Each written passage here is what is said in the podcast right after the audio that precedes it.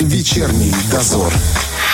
16-18. Ну что ж, когда-то неделя иммунизации была чисто европейской, но со временем к ней, к ней стали присоединяться страны все больше и больше. И сегодня э, с ответственностью можно сказать, что это реально всемирная неделя иммунизации. Инициатива «Поддержка ВОЗ» максимальная. Конечно же, Приднестровье тоже является страной-участницей этой большой важной акции. Какие будут мероприятия проводиться, а где как сделать прививку, об этом мы сегодня поговорим с исполняющей обязанности заместителя главного врача Тираспольского клинического центра амбулаторно поликлинической помощи Аллой Викторовной Фус. Она прямо сейчас с нами на связи. Алла Викторовна, здравствуйте.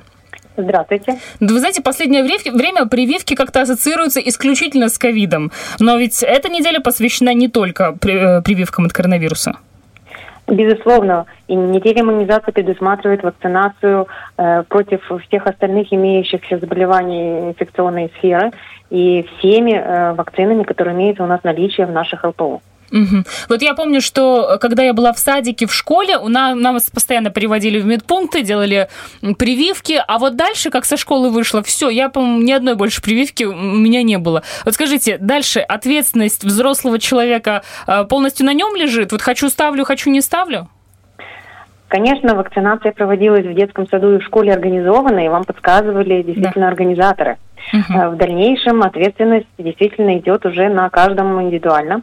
Э, в частности, э, мы рекомендуем, есть определенный план вакцинации, и оговаривается этот план при малейшем, в принципе, э, соприкасании с медицинским работником. То есть, когда вы, например, поступаете куда-то на учебу, либо поступаете на работу, при прохождении любых медицинских осмотров, прежде всего мы, конечно, уточняем информацию о вакцинации, указываем ее и сразу проговариваем дальнейшие планы и периоды вакцинации во взрослом состоянии. Если вы не соприкасались общались и вам не напоминали, э, в принципе, на каждом участке есть участковые службы, участковый доктор, участковая медсестра, которые mm-hmm. занимаются также этим вопросом, и ежегодно они приглашают людей на вакцинацию. Э, если есть возможность э, доступа, например, в подъезды, они приглашают даже приглашение на вакцинацию в письменном виде. Mm-hmm. Но зачастую в последнее время сейчас уже и домофоны, и другие, в принципе, доступы в подъезды ограничены, поэтому, выйдя на участок, участковая медицинская сестра сестра, э, она напоминает всем и иногда развешивает на самом подъезде э, просто объявление о том, что необходимо проводить вакцинацию, какой категории лиц и какие вакцины имеются в наличии. Иногда, конечно, эти объявления срываются населениями, но некоторые люди, в принципе, владеют этой информацией и знают, когда и чем нужно вакцинироваться. А вот если сейчас нас э, люди слушают и думают, так, так, так, а когда же мне нужно идти? Я по собственному опыту могу сказать, что пока дойдешь до участка, вот, может быть, мы сейчас немножко немножечко оговорим примерно, какие, когда, э, в каком возрасте должны быть поставлены вакцины? Конечно, давайте напомним всем, когда необходимо вакцинироваться. Э, прежде всего, вакцинация э, начинается в детском возрасте. То есть основные вакцины в маленьком возрасте детки получают. В дальнейшем нужна ревакцинация, то есть поддержание уже иммунитета на определенном уровне для того, чтобы защита от этих инфекционных заболеваний была на достойном уровне. Ревакцинацию нужно проводить в определенные возраста. В частности, взрослым людям делают делают э, ревакцинацию э, против дистерии столбняка, также вакцинируют по показаниям против гепатита. А давайте случае... сразу же про возраст будем говорить, да? Вот... Давайте. Угу. Например, дифтерию столбняк нужно вакцинировать еже... один раз в 10 лет. Угу. То есть, в частности, в 20 лет, в 30 лет, в 40, в 50 и завершающая в 60 лет. Угу. В 60-летнем возрасте. Мы обычно этих людей приглашаем, говорим, на каждый ваш юбилей приходите, пожалуйста, после юбилея, юбилея к нам на вакцину. Отмечайте. На вакцинацию, да. Если это идет э, плановая э, ревакцинация против других заболеваний, таких как, например, существуют группы риска э, для вакцинации людей против гепатита. Угу. Это группы риска в основном медицинские работники и любые там, в принципе, работники, которые могут травмироваться, и их нужно вакцинировать против гепатита вирусного. Угу. Также идет вакцинация против гриппа. У нас имеются эти вакцины, мы их планируем, завозим и вакцинируем людей. Также по группам группам риска и, в принципе, всем желающим никому не отказываем. Грипп это ежегодный, да, получается? Да, ежегодно. Э, по гепатитам там есть определенная схема. Если э, кому нужно, они подходят, им объясняют, доктор расписывает, э, когда нужно подходить. Угу. И также существует по эпидемическим показателям вакцинация против бешенства. Даже так. угу. да. А по возрасту это когда? Против а бешенства? Это при необходимости. А, это если собака, например, кусила, ну, да, то тебя сразу же... Да, да. Так, понятно.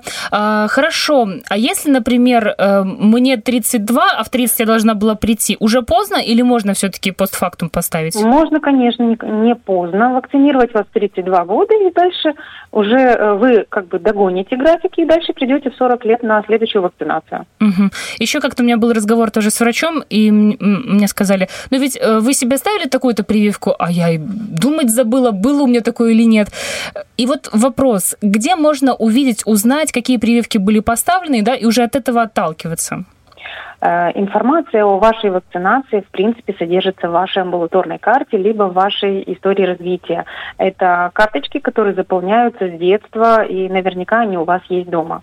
Э, в принципе, по выходу э, из лечебных учреждений, либо из образовательных учреждений, вам выдается на руки сертификат о вакцинации. Такого желтого цвета, такой вкладыш, угу. если кто помнит, где указаны все вакцины, которые были вам сделаны в детском возрасте, дальше в подростковом возрасте. И, э, в принципе, там еще остаются подсказки, когда нужно вакцинироваться дальше и какими вакцинами.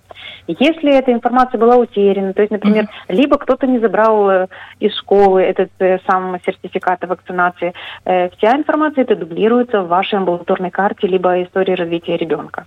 То есть Если... обращаемся в поликлинику, да? Но эти карты уже у всех на руках, то есть у всех дома.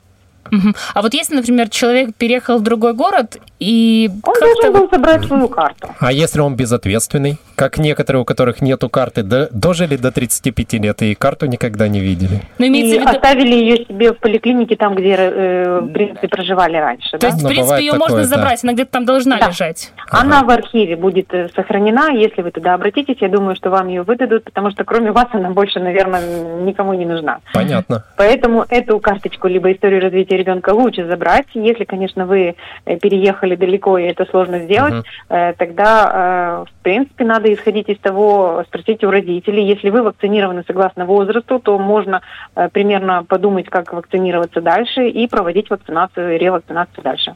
Кстати, что касается дифтерии, коклюш, столбняк, вот э, ты их знаешь, потому что говорят, вот нужно вакцинироваться. Так-то, да, в принципе, это... ты даже и не встречаешь таких заболеваний. Так что идти вакцинироваться? Ну разве это так важно? Разве это так страшно?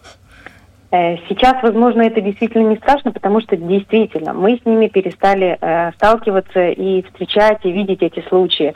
Но на самом деле э, каких-то 50-100 лет назад дифтерия, столбняк, коклюш – это такие остроинфекционные заболевания, которые, в принципе, достаточно опасные. Uh-huh. И э, самое опасное в этих заболеваниях то, что они развивают э, э, такие осложнения, которые могут быть э, и даже летальным исходом, с летальным исходом. Даже так? Да.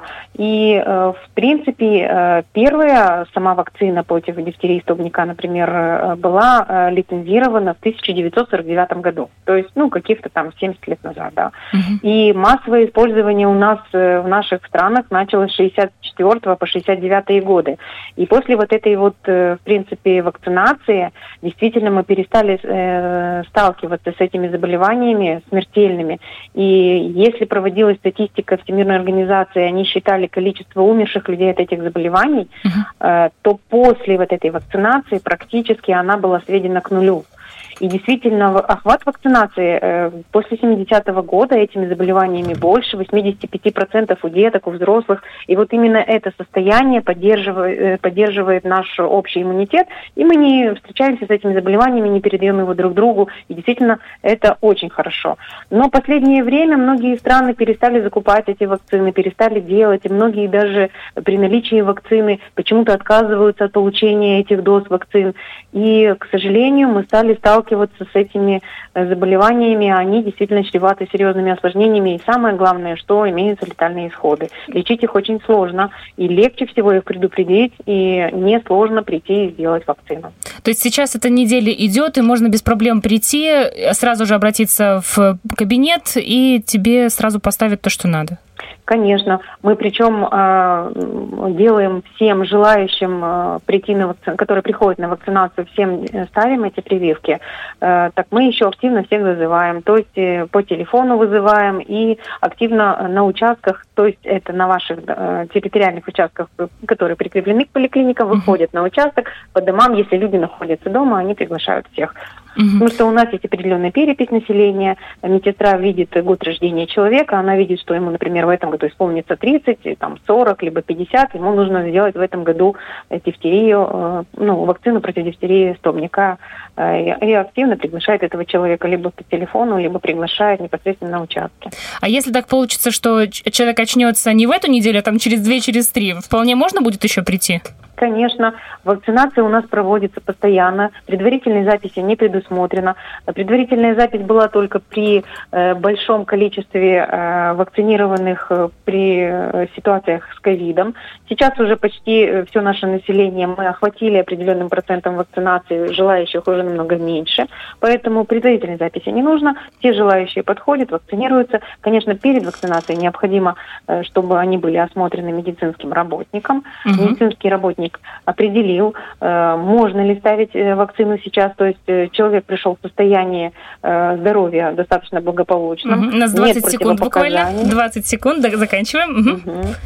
Значит, если нет противопоказаний, то вакцина ставится. Нужно помнить, что противопоказаниями являются это все острые состояния, обострение хронических заболеваний и наличие аллергической реакции на предыдущие вакцинации именно этих компонентов. Обратите на это внимание, друзья, и обязательно приходите в свою поликлинику, вакцинируйтесь. Спасибо вам огромное, хорошего вечера. Вечерний дозор.